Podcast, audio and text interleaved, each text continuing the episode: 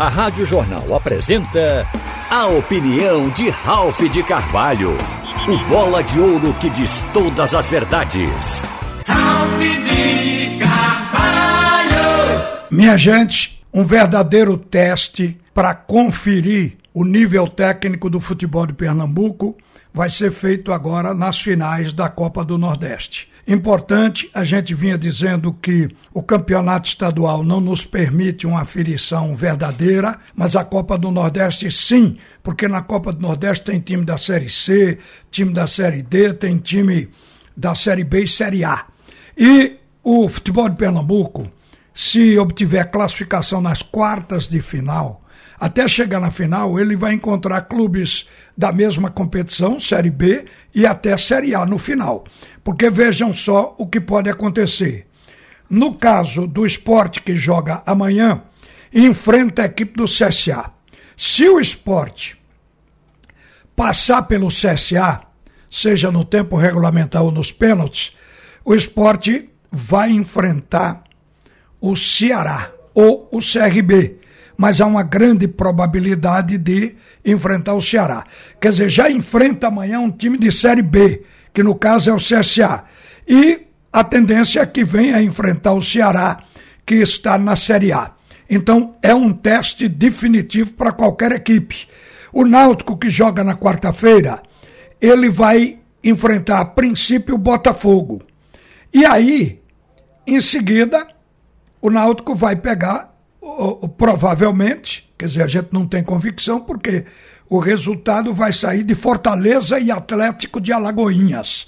Mas a probabilidade é que dê Fortaleza. Aí o Náutico vai enfrentar o Fortaleza, que é um time de Série A.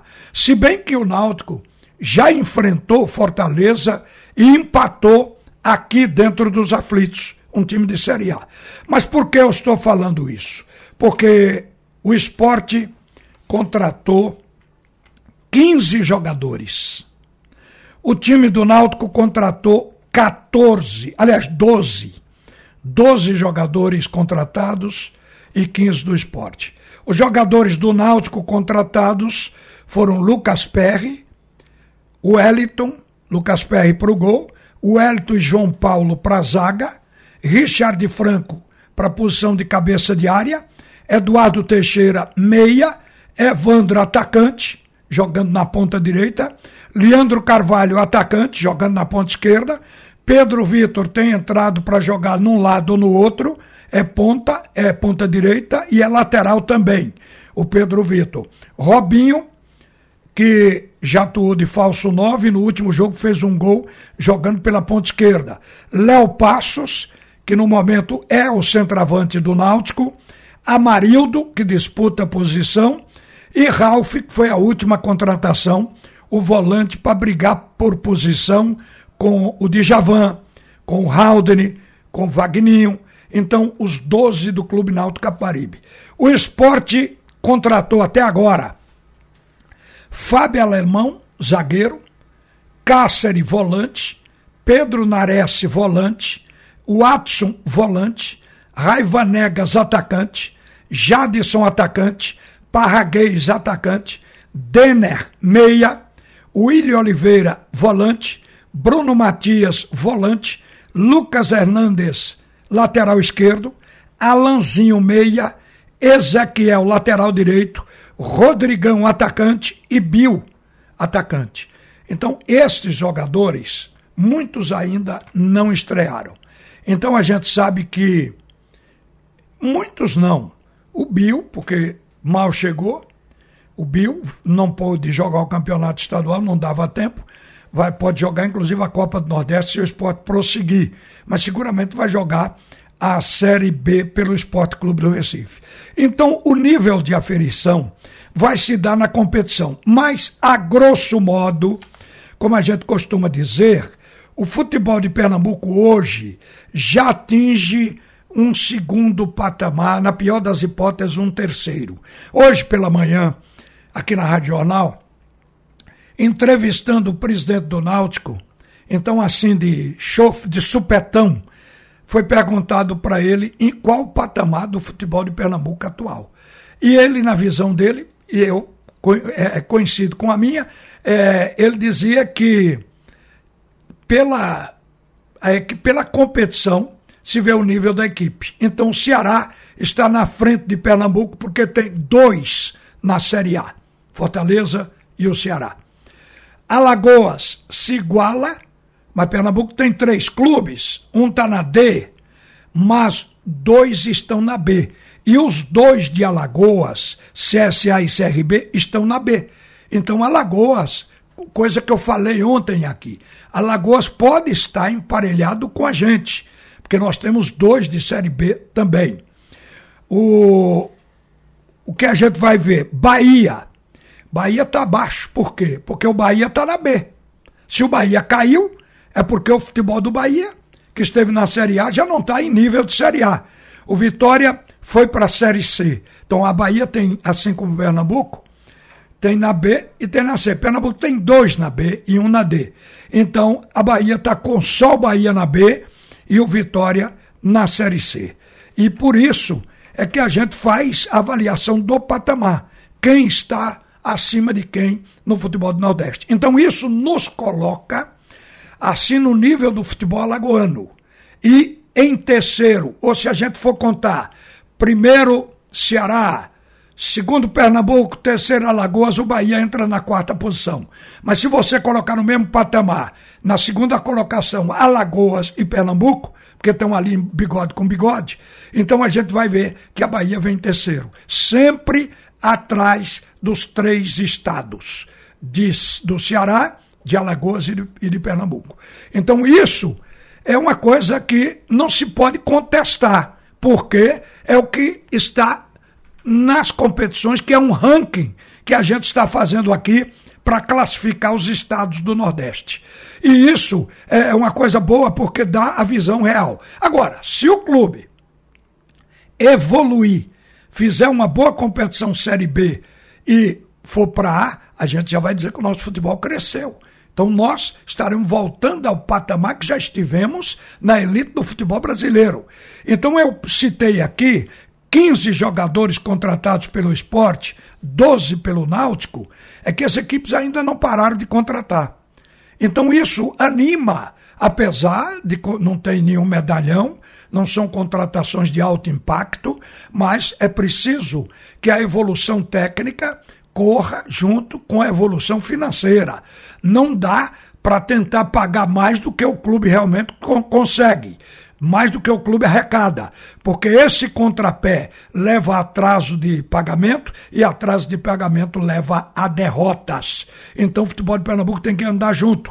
Razão porque tem que se levar em conta que nem sempre se contrata o melhor, mas se procura fazer o melhor possível dentro de campo com esses jogadores.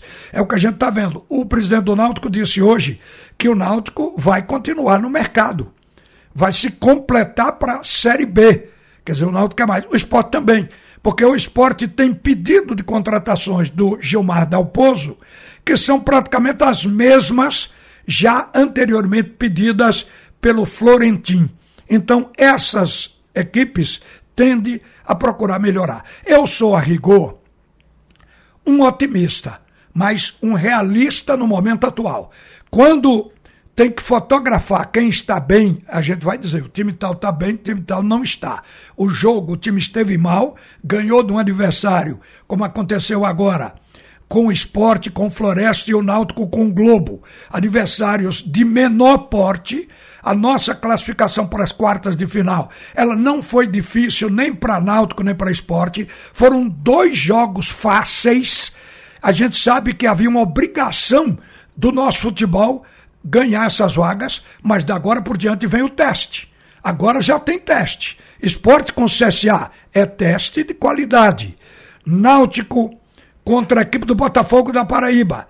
Pelo posicionamento do Botafogo dentro da Copa do Nordeste, é um teste. Mas o teste será maior se as equipes chegarem às semifinais. Aí realmente é a prova dos nove para poder estrear nesta competição nacional que é a Série B. Para lembrar para vocês, o Náutico estreia na Série B contra o Londrina no dia 9. O segundo jogo do Náutico vai ser contra a equipe do Bahia. O Esporte Clube do Recife, ele estreia. Deixa eu ver aqui. Eu tinha anotado aqui a tabela do esporte. Estreia no dia 9 contra o Sampaio e joga em seguida contra o Guarani em Campinas. São os dois primeiros jogos das nossas equipes. Eu, particularmente, penso que pode haver e deve haver uma evolução. A gente vê que todo mundo está cansado e o torcedor, principalmente, de botar as fichas e os clubes decepcionarem. Chegou a hora de reagir e eu creio que a reação virá. Há uma coisa importante também: os portões dos nossos estádios foram abertos porque Pernambuco está sendo um dos últimos estádios a, a estados a fazer isso. Mas o que significa portões abertos? O Santa Cruz atestou. Veja como Santa Cruz ganhou o jogo da equipe do Caruaru City, porque tinha um empurrão de torcida. Torcedor não ganha jogo, mas torcedor dá fogo ao time para ganhar. O Santa Cruz foi outro dentro de campo. Claro que o fator torcida funcionou. Hoje o Náutico experimentou a mesma coisa. E aí a gente verifica que a torcida tem o seu peso, o seu valor. Claro que a torcida também cobra, mas via de regra ela apoia. E principalmente quando a bola está rolando, ela sabe que não pode fazer o papel que beneficia o adversário. Então, mesmo perdendo, empurra o time, dá fogo para tentar virar. E isso tem seu valor. E o valor paralelo a esse é o financeiro. É o financeiro. Nós vamos ter cerca de 3 milhões no cofre dos clubes até dezembro pela abertura dos portões. E agora a tendência é que ultrapasse esse valor, porque também a Secretaria de Saúde aumentou a possibilidade de público à metade da capacidade dos estádios.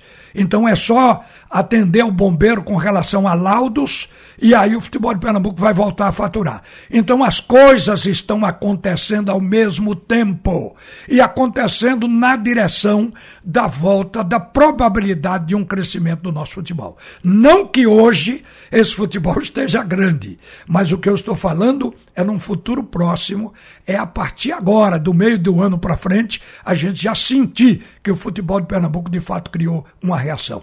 Uma boa tarde, minha gente. A seguir, o segundo tempo do assunto é futebol com Haroldo Costa. Você ouviu a opinião de Ralph de Carvalho, o bola de ouro que diz todas as verdades.